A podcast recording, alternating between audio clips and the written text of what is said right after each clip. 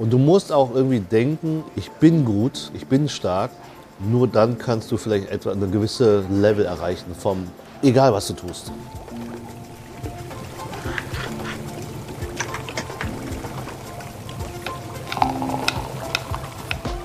Herzlich willkommen zu Abgeschmeckt, der neue Kochshow-Podcast von Falstaff. Mein Name ist Sebastian Späth, ich bin Chefredakteur von Falstaff in Deutschland und in diesem Podcast besuche ich Sterneköchinnen und Köche in ihren Küchen, um mit ihnen gemeinsam zu kochen, gutes Essen zu genießen und ihnen vielleicht das ein oder andere Geheimrezept zu entlocken.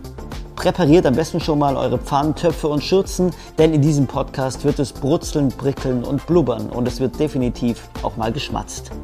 Mein erster Gast gehört zu den bekanntesten und innovativsten Köchen Berlins und wird auch als König der Kantstraße bezeichnet. Te Duc No. Der deutsche Koch mit vietnamesisch-chinesischer Abstammung ist 1974 in Hanoi geboren und aufgewachsen und kam im Alter von fünf Jahren als Geflüchteter nach Berlin, wo er schon früh seine Leidenschaft fürs Kochen entdeckte. Obwohl er keine traditionelle Kochausbildung hat, leitet Duc heute ein Gastro-Imperium aus 18 Restaurants. Ob Fleisch, Fisch oder vegetarisch, ob Rahmen, Sushi oder Pho, Duc Nos kulinarische Vielfalt ist heute international gefragt. Stars wie Angelina Jolie, Brad Pitt oder Hugh Jackman schätzen seine Küche.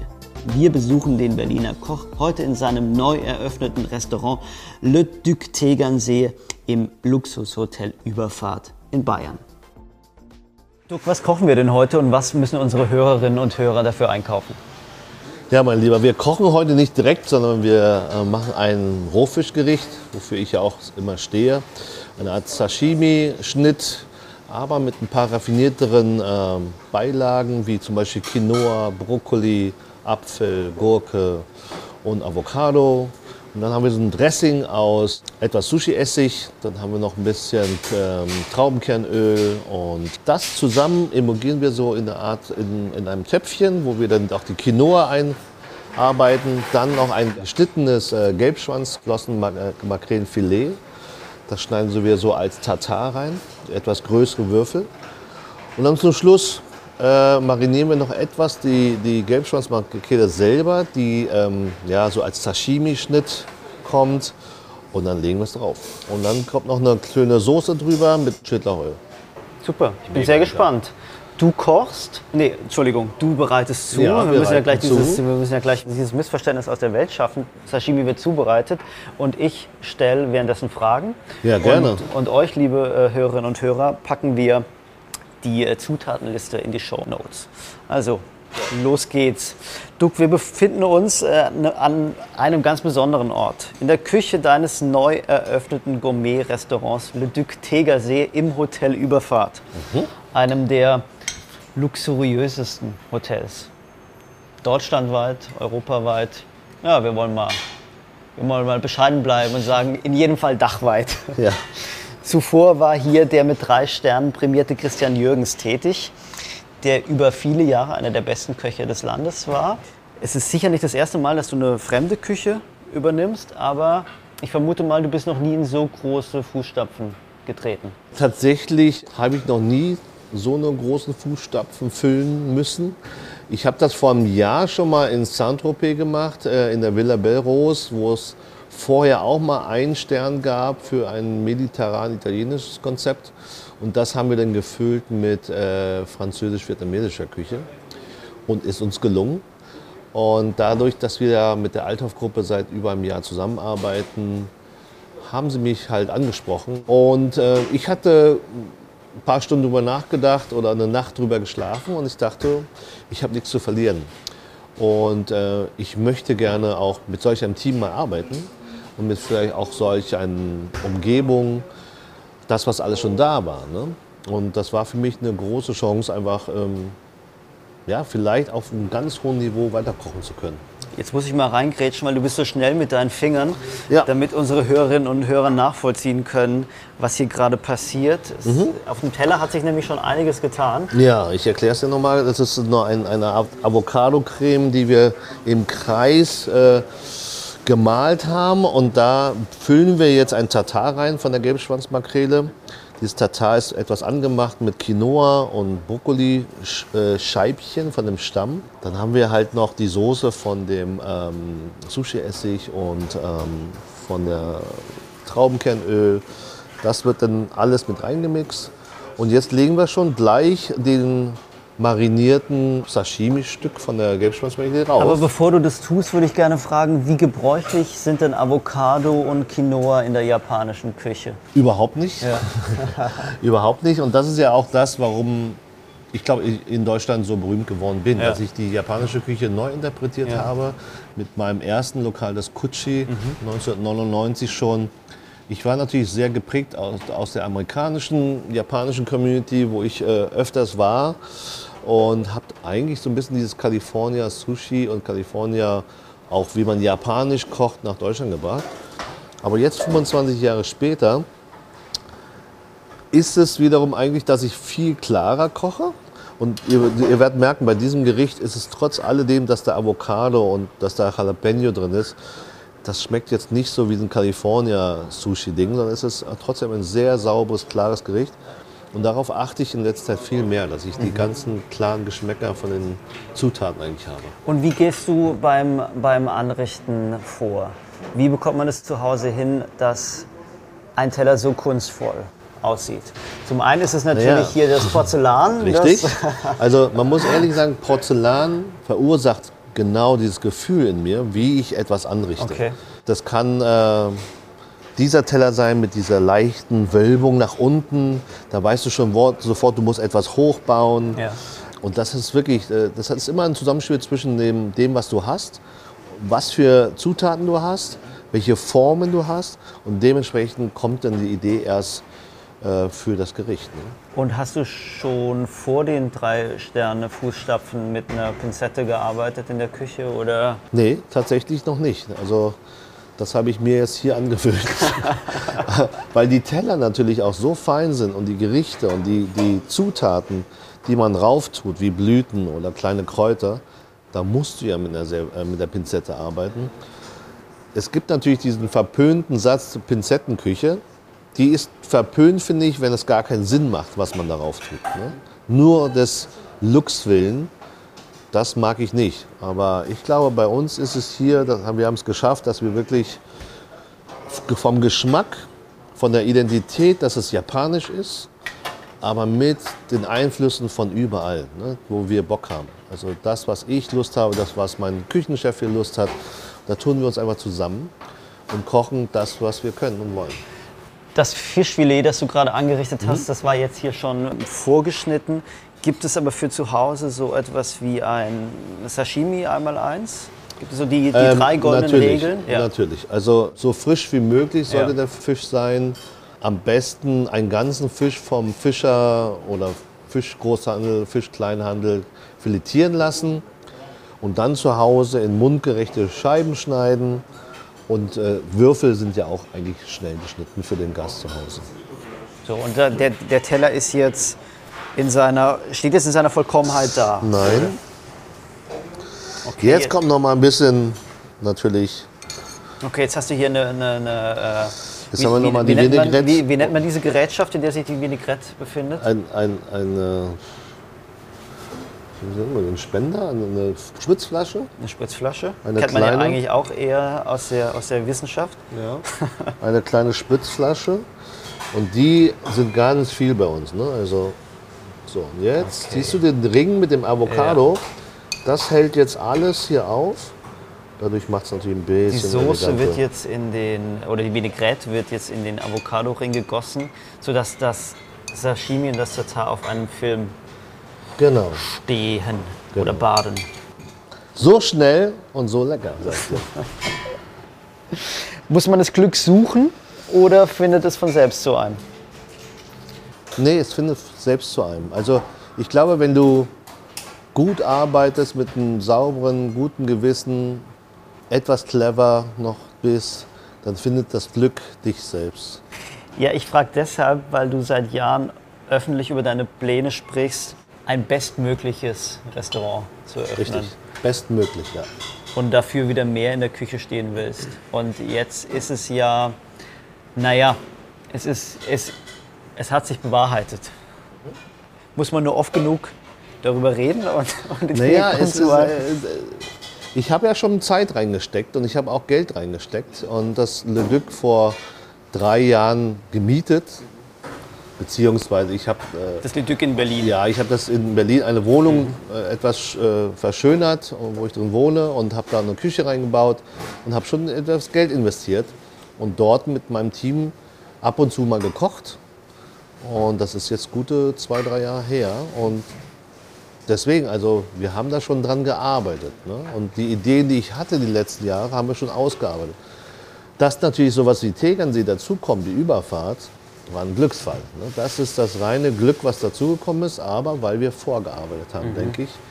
Weil wir haben ja eine Leistung abgegeben und die Althoff-Gruppe hat es gesehen. Und deswegen haben sie mich angesprochen. Können Sie sich das vorstellen? Den, den Tegernsee an sich hattest du Gar nicht auf dem Nicht auf dem Radar. Gar nicht auf dem Radar, weil Christian war natürlich hier so eingesessen Ja. und er war auch fantastisch, wie er Ja. gekocht hat. Hast du bei ihm mal gegessen? Ich habe bei ihm gegessen, das war toll. Ich war sehr, sehr positiv überrascht. Und deswegen hätte ich nie damit gerechnet, dass ich jemals hier in seiner Küche stehen kann und äh, auch unter anderem mit seinen Leuten kochen kann. Das ist ein großer Glücksfall für mich.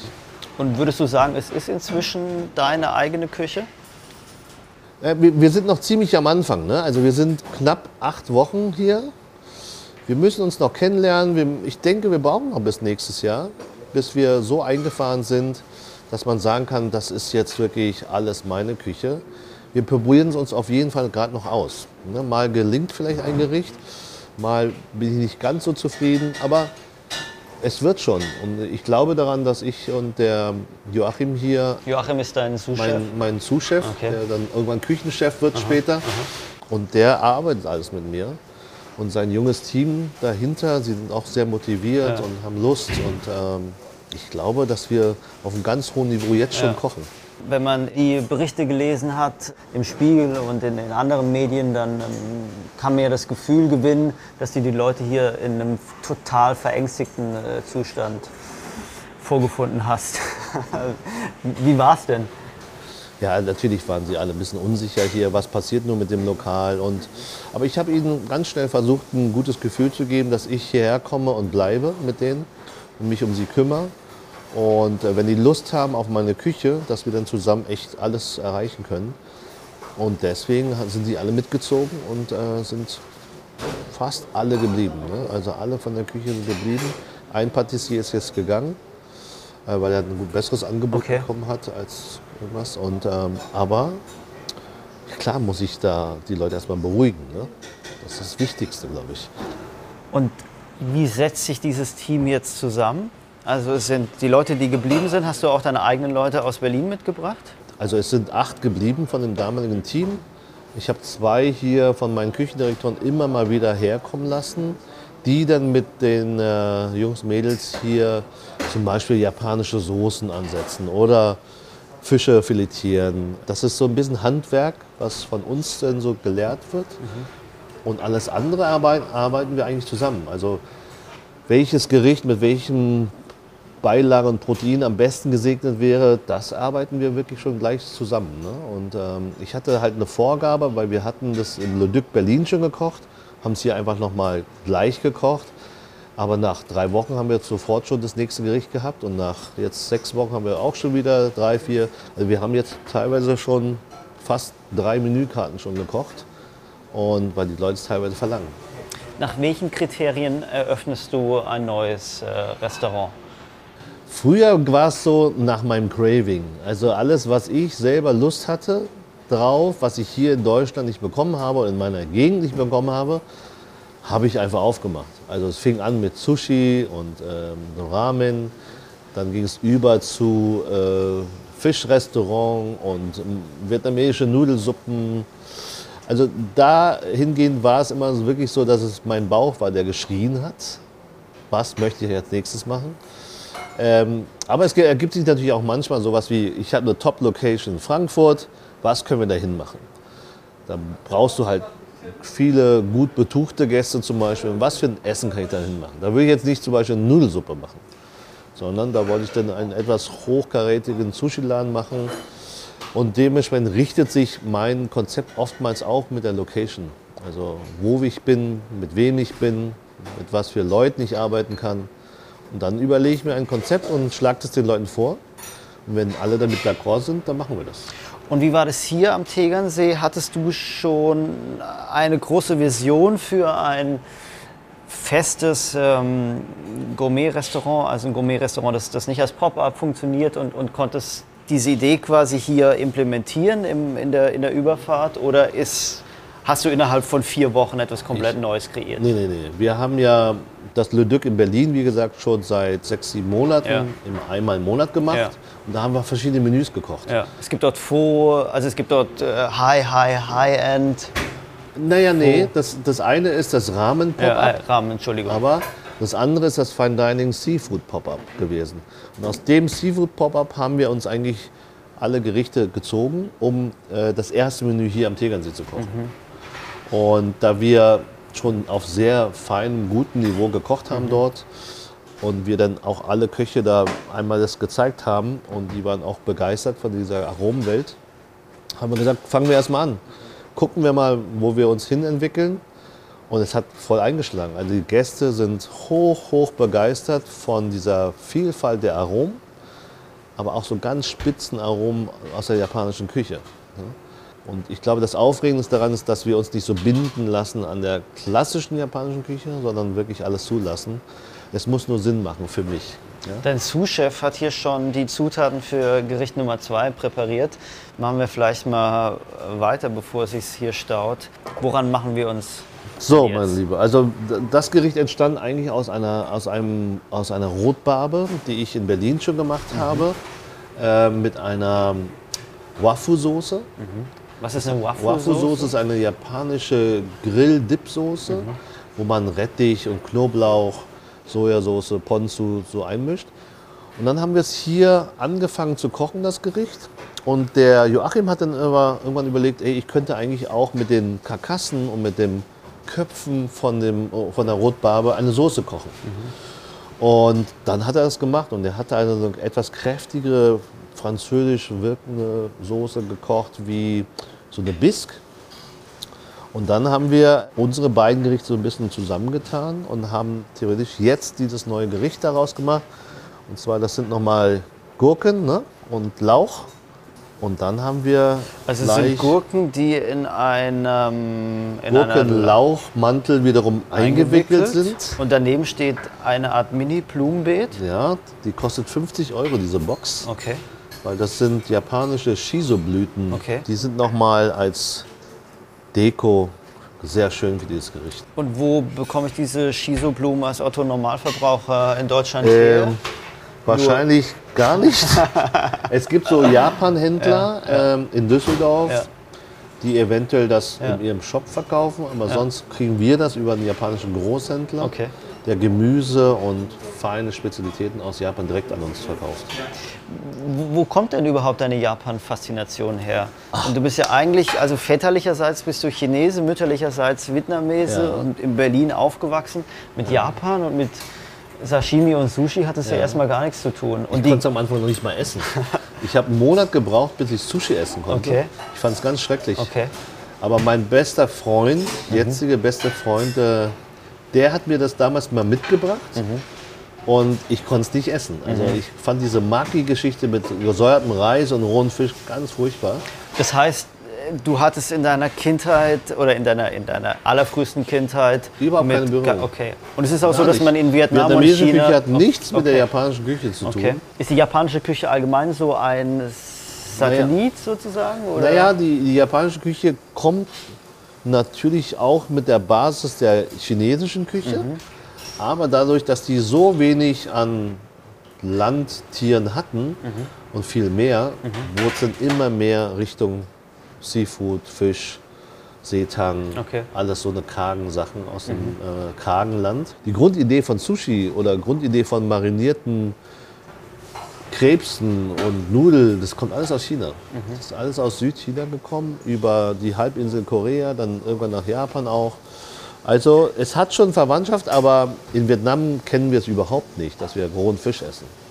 Und ich musste es damals erst äh, erfahren, als ich mal neben einer Sushi-Bar gekellnert habe in einem Restaurant und da mein, mein jetziger bester Freund, der Eduard Diemand, der ja im Mochi in Wien ist, der hat dort gearbeitet als junger 15-, 16-Jähriger und ich habe daneben gekellnert. Und dann haben wir Okay. uns kennengelernt. Okay.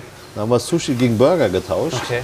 Ich habe dann gemerkt, das ist doch eine ganz tolle Kunst, die der Eddie dort schon gelernt hat und ich möchte die auch lernen. Okay, jetzt ist hier auf dem Teller wieder so eine Art Avocado-Ring, So, die Creme ist eine Kräutercreme. Ja. Kräutercreme. Die besteht aus, aus was? Also die Creme besteht aus Schlangeneiweiß und einer Kräutermatte. Also eine Art gemixte Kräutermischung und dann untergerührt in äh, Eiweiß. Kann man natürlich auch mit Creme fraiche machen oder mit Mayonnaise, das ist völlig egal. Hauptsache irgendwas Fettiges ne? und äh, die Kräuter einfach noch rein, um den feinen Geschmack zu haben. Aber gut, das ist natürlich auch ein sehr schwieriges Gericht, was wir jetzt kochen. Also das könnte schon zwei Sterne Niveau sein. Also viel Spaß zu Hause, meine Lieben. Ich habe mir einfach mal was überlegt. Bedeutet also, das ist nicht unbedingt etwas, das du zu Hause ähm, kochen, selbst kochen würdest oder Gästen servieren würdest. Na doch, Gästen servieren, wenn ich mal ein schickes Dinner machen Ja. würde zu Hause, würde ich das gerne machen. Wie, wie anspruchsvoll bist du denn als privater, privater Koch zu Hause? Wenn ich alleine bin, gar nicht mal so anspruchsvoll. Da kann ich auch mit einer Instant-Ramen, also mit einer guten Instant-Ramen Ja, leben. ja, okay. Aber es muss gut sein. Ne? Okay. Es gibt auch Instant-Ramen, die wirklich fantastisch sind. Ja. Kann man, kann man äh, zwei, drei Marken nennen? Das ist ja bestimmt etwas, das die Leute Ich zu Hause die koreanischen. Also koreanische Okay. Instant-Ramen sind Also man muss in Berlin leben, um sie kaufen zu können. Im oder? Asiamarkt, ja. Ähm, diese ganzen südostasiatischen, die sind nett und so, Mhm. aber die, die haben nicht diesen mega Biss in den Nudeln. Okay. Und ich mag ja Nudeln, wenn die sehr chewy sind. Okay, jetzt hast du hier den Fisch draufgepackt. Sag doch noch mal bitte, um was für einen Fisch es sich hier, hier äh, handelt. Genau, das ist eine bretonische Rotbarbe, Mhm. fast 500 Gramm, also ein Riesentier gewesen für eine Rotbarbe. Mhm. Das ist auch sehr selten. Und dann haben wir halt diese Gürkchen äh, Lauchröllchen. Mhm. Das bringt dann später den Knack mit dieser etwas deftigen ähm, Rotbarbensoße. Mhm. Ne? Aus der Leber auch noch gekocht. Also die Leber haben wir auch noch mit untergemischt. Mhm. Dadurch wirkt die Soße noch mal kräftiger mit der Leber. So, So, Jetzt bringt der Sous-Chef ein weiteres Highlight. Gefäß. Das könnte eine Hummersoße sein, oder? Ja, genau, das ist die Rotbarben-Lebersoße. Ja, okay. Eine Rotbarben-Lebersoße. Also die Rotbarben, Karkassen, alles, was so übrig geblieben ist. Und Ja, dann noch okay. Mhm. die Leber. Und daraus hatte er dann eine schöne Biss gekocht. Mhm. Wunderschönes Gericht. Zum Grün des Lauchs Und es ist und sehr, sehr kräftig ein lecker. erdiges Rot-Orange. Das Wird ist auch eine. Mhm. Evolution, wie gesagt, von dem Gericht, was wir schon im Ludwig Berlin gemacht haben, ist das theoretisch eine Evolution. Okay, das heißt, du würdest, würdest du sagen, du kochst hier in Perfektion für, für deine Verhältnisse? Ja, total, Mhm. total. Also mit Hilfe der Jungs und Mädels hier Mhm. kann ich perfekt kochen. Okay. und kann meine Ideen ausleben lassen, aber noch verbessern lassen. Mhm. Und ich bin mir ganz klar sicher, dass ich das niemals alleine machen könnte. Mhm. Aber durch, ich glaube, durch meine Aromenwelt und mein Gefühl für ein gutes Essen kann ich die richtigen Sachen zusammensetzen. Und du wirst es gleich merken im Geschmack, dass es so richtig auch noch richtig links, rechts noch Alarm ist, aber trotzdem eine Eleganz hat. Ich hoffe, ich lüfte jetzt hier kein Geheimnis. Wenn nicht, müssen alle weghören. Du bist ja eigentlich kein gelernter Koch. Das heißt, das hier ist-. Das heißt, Autodidakt. das heißt, hier ist ja eine ganz besondere Konstellation. Ein, ein äh, Autodidakt, der eine Drei-Sterne-Küche übernommen hat. Äh, wer, Muss aber jemand erzählen. wer, wer fordert hier eigentlich wen? Fordert, fordert das Team dich oder du das Team? Ich glaube, es ist beides. Also ja, mit 25 Jahren Arbeitserfahrung in diversen Küchen äh, äh, weltweit auch von mir, habe ich natürlich das schon mal gesehen alles. Und es ist ja nicht mehr heutzutage wichtig, vielleicht, dass du jedes äh, Gericht und jede Soße kochen kannst, sondern was kannst du zusammentun? Um, weil jeder, viele können kochen, viele können gut kochen, viele können gute Soßen kochen. Aber ich glaube, manchen fe- fehlt aber auch das Verständnis, wie kann ich einen Menüaufbau machen, dass es meinem Gast schmeckt oder den, den Hauptgästen, die hier ins äh, zum Tegernsee kommen, schmeckt. Das heißt, man muss sich da natürlich auch schon ein bisschen anpassen, was könnte gut sein für diese Gäste oder völlig verfehlt. Weil es kann ja auch sein, dass du fantastisch kochst, aber wenn keiner das hier annimmt in dem Ort, weil die eben Bayern sind oder so, kann es passieren, dass du völlig verfehlt hast. Und das will ich nicht. Und ich achte immer darauf, was meine Gäste sind, mein- die Location, das Haus, meine Angestellten. Dementsprechend kriege ich Menüs. Aber jetzt mal die Gäste außer Acht gelassen. Ähm, ich hoffe, du nimmst mir die Frage nicht übel, aber es besteht ja durchaus die Gefahr, dass das Team sich unterfordert, in Anführungszeichen, fühlen könnte. Ja. Denn in ähm, einer Drei-Sterne-Küche herrscht ja ein ganz spezieller Ja, Grill, toll. Ja, den du ja selbst nicht unbedingt in der Praxis kennengelernt hast. genau. Richtig. Ja, das war tatsächlich so, dass die auf einmal mit mir hier Ja.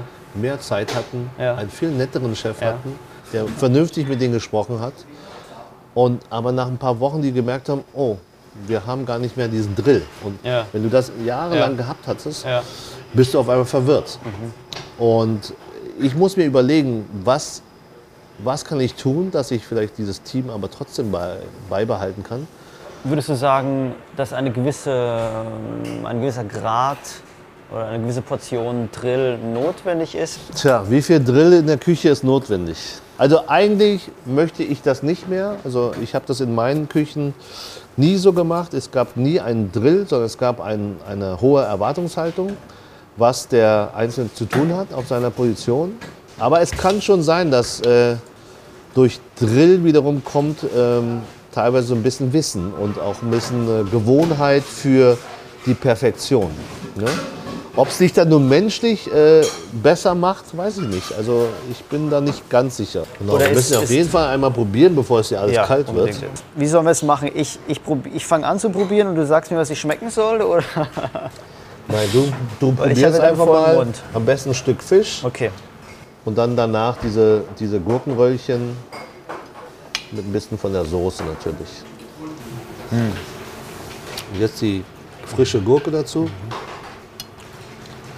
Mal reinstechen, ja. Man kann es leider nur hören, aber es schmeckt wirklich fantastisch. Aber ich hatte ja tatsächlich schon mal das Vergnügen, ich durfte ja vor einem, vor einem Monat schon mal bei der Essen, zwar das ganze Menü. Stimmt, das Deswegen- andere, ne?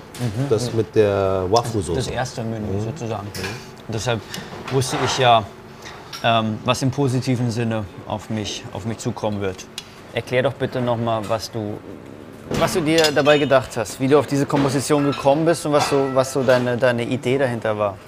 Weil jemand wie du, der, der, der kocht ja nicht einfach nur, sondern Bei der Rotbarbe. ja, bei der Rotbarbe und ging's den darum, Gurken ich im Laufmantel. ich habe mit einer der schönsten Rotbarben gefunden, sowohl in der Bretagne als auch ähm, in Portugal, ja, von, äh, in Zagreb. Da sind so ein paar Fischer, die mir ab und zu so tolle Barben schicken. Und die habe ich irgendwann mal gegessen. Und ich dachte, okay, wie kann ich diese Qualität in den, nach vorne bringen? Ohne viel zu starke Soßen, aber trotzdem brauche dieser, dieser doch Fi- Fisch, der einen ganz starken Charakter hat, braucht einen Gegenspieler. Und der Gegenspieler war halt am Anfang mal eine Wafu-Soße, aber in dem Fall jetzt eher eine Bisk. Und aber auch etwas an, an Knack und Frische. Und wir hatten vorher mal beim ersten Menü hatten wir Mairüben und Erbsen und ein bisschen ähm, eine Fettcreme aus ähm, Artischocke. Und hier haben wir es halt, wie gesagt, was ich eben gerade schon erklärt hatte, was wir alles an Gegenspielern hatten. Und so entwickle ich immer Gerichte, dass ich versuche, ein Protein oder ein Gemüse ganz nach vorne zu heben. Und bei dem Gericht hier mit der Gelbschwanzmakrele wirst du gleich merken beim Essen, dass, dass ich auch diese Gelbschwanzmakrele, aber trotzdem so eine Säure-Gegenspieler habe mit ein bisschen Knack vom Quinoa und vom Brokkoli. Bevor ich zur Makrele komme, will ich aber noch mal kurz fragen, wie schafft man es, einen Fisch wie die, wie die Rotbarbe jetzt so auf den Punkt zu garen? zu garen. Am besten garst du äh, Fische immer auf der Hautseite. Du schneidest die dir in etwas kleinere Filets. Umso größer die Filets, umso mehr krümmen sie sich. Dann musst du immer mit einem Gewicht dagegenhalten. Und zwar, du, du grillst den Fisch bei gar nicht mal so großer Hitze am Anfang, so eine mittelhohe äh, Hitze und dann legst du die Haut auf die Hautseite drauf und hältst so ein bisschen die Hand drauf, die Finger drauf, Okay. dass er sich nicht verbiegt an Okay. oben. Und dann lässt du den Fisch einfach ganz langsam hochkochen, also gar kochen. Und wenn es so bei, beim letzten Viertel ist, wo du es immer noch glasig und roh siehst, dann kannst du einmal umdrehen. Du kannst dann den ganzen Fisch mit Butter oder äh, Kräutern wie äh, Thymian, Rosmarin, Knoblauch so ein bisschen arrosieren, dass der Fisch noch mal ein bisschen Power kriegt von der Butter. Und dann ist der Fisch schon fertig. Also man darf nicht Fisch immer braten, indem man es wendet, die ganze Zeit hin und her wendet. Dann geht er sofort durch. Fisch hat so eine zarte Beschaffenheit, ähm, dass du wirklich jetzt ganz langsam hochgast und dann einmal umdrehst. Bevor ich mir hier jetzt gleich noch mal eine Gabel in den Mund stecke, ähm, lass uns noch mal ganz kurz über Startvoraussetzungen sprechen. Du bist 1974 in Hanoi geboren, in Vietnam. Kurz darauf gab es Konflikte zwischen äh, China und Vietnam. Dein Vater ist Chinese, deswegen war es für euch dort nicht mehr sicher zu leben. Ihr beschl Ja, Diskriminierung. Ne? Also man hat uns rausgedrängt. Und die meisten Chinesen, die sind auch gegangen. Und entweder nach Hongkong zurück oder nach Südchina zurück oder dann nach Übersee. Und da wir aber halb waren, meine Mutter Vietnamesin und wir als Kinder auch halb Vietnamesen waren, mussten wir in so einer Nacht- und Nebelaktion los. Deswegen mit Schleusern und äh, über, über Busse und Bahnen und dann halt zum Boot nach Hongkong. und dann über südchinesische Meer. Okay, Mit einem Nussschal eigentlich. okay.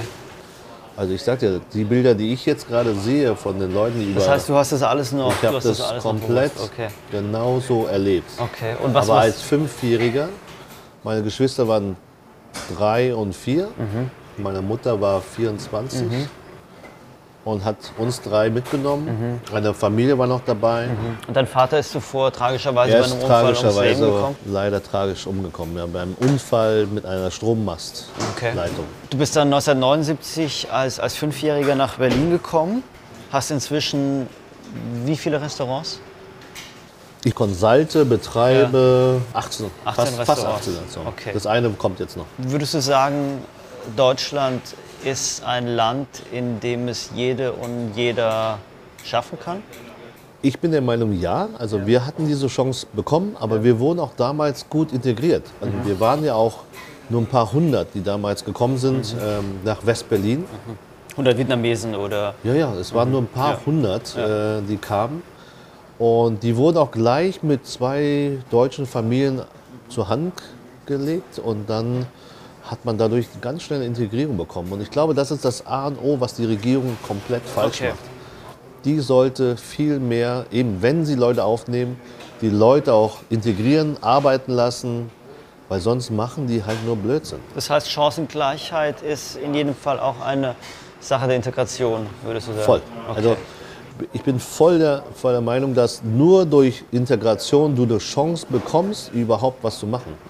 Weil wenn du nicht integriert bist, lungerst du meistens in irgendwelchen schlecht bezahlten Jobs oder vielleicht ähm, illegalen Jobs äh, ab und äh, kommst nicht auf die richtige Spur. Und erst wenn du richtig integriert wirst und dann kriegst du auch eine faire Chance, einen guten Job zu machen. Ja? Und Und die, die Karriere, die du hingelegt hast, hat die was mit deiner, wie sehr hat die was mit deiner Herkunft zu tun? Na gut, äh, als Asiate, als Asiate oder als äh, Chinese. Das ist ja ein Klischee, ein oder? Klischee, aber es ist auch offensichtlich gewesen, weil das ist der. Die, die Asiaten lieben Gastronomie und Restaurants und Essen. Die begrüßen dich ja auch morgens mit Hast du schon gegessen? Ja, also Essen ist allgegenwärtig in Asien, deswegen ist es eine Leidenschaft auch von jedem Asiaten, irgendwie ein Restaurant zu machen, weil man bewirtet Gäste und wenn es denen auch noch schmeckt, wird man dafür belohnt. Mit Geld, mit Lob. Deswegen, das ist, glaube ich, in unserer DNA so drin. Deswegen gab es auch so viele Asiaten, die hierher gekommen sind als Flüchtlinge und dann irgendwie natürlich auch ein Restaurant aufgemacht haben. Wissenschaftler für Raumfahrttechnik wollten weniger machen. Äh, ich wollte eigentlich auch was ganz anderes machen. Ich wollte studieren und wollte dann aber. Du wolltest zuerst Sportstar werden, Ich wollte- dann genau, ich wollte- du Boy, äh, Ich wollte. Sänger werden, ich wollte Sport machen, ich wollte alles so das, was auch die jungen Leute heutzutage Mhm. natürlich wollen. Aber du hättest ja auch jedes Mal fast geschafft, muss man dazu sagen. Genau, ich war immer so kurz dahinter, aber nie so bis zur richtigen Spitze geschafft. Deswegen habe ich es irgendwann sein gelassen und habe einfach nebenbei so studiert, ein bisschen gekocht und äh, habe das alles nicht so ernst genommen. Und erst als ich dann meinen ersten Laden aufgemacht habe, 1999, nach fünf Jahren Berufserfahrung, habe ich gedacht, irgendwie mache ich es gut. Ich weiß zwar nicht, was es ist, aber irgendwie mache ich es gut. Ich habe, glaube ich, ein gutes Gefühl für das. Okay. Und so ist es gekommen. Jetzt kommen wir zur Verkostung Nummer zwei. Ich würde sagen, jetzt, ähm, jetzt drehen wir es um. Du sagst mir zuerst, was ich schmecken soll. Und dann verkoste ich. Okay. Also, man schmeckt auf jeden Fall bei dem Gericht Säure. Machen wir es kaputt hier. Ja, es muss kaputt gemacht werden. Säure von diesem Essig, von dem Traubenkernöl, ähm, dieses etwas fettige, dann Avocado und dieser ganz schöne Fisch, der so sehr gefällig Umami ist. Also der ist so, ein, so eine Allzweckwaffe in unserer Küche. Alle Gourmet-Restaurants benutzen ihn mittlerweile. Und zwar, das ist der, in Japanisch heißt es Hamachi oder Gelbschwanzmakrele auf Deutsch oder Yellowtail auf Englisch. Ja? Probiere, Probier das mal alles so wirklich. Ich mag diese Säure vor allen Dingen. Mein Küchenchef meinte, ja, ist ein bisschen zu sauer, aber ich mag das. Da passiert schon einiges. Immer mit einem Löffel, immer mit Löffel und bei Gourmet immer mit Löffel und Gabel.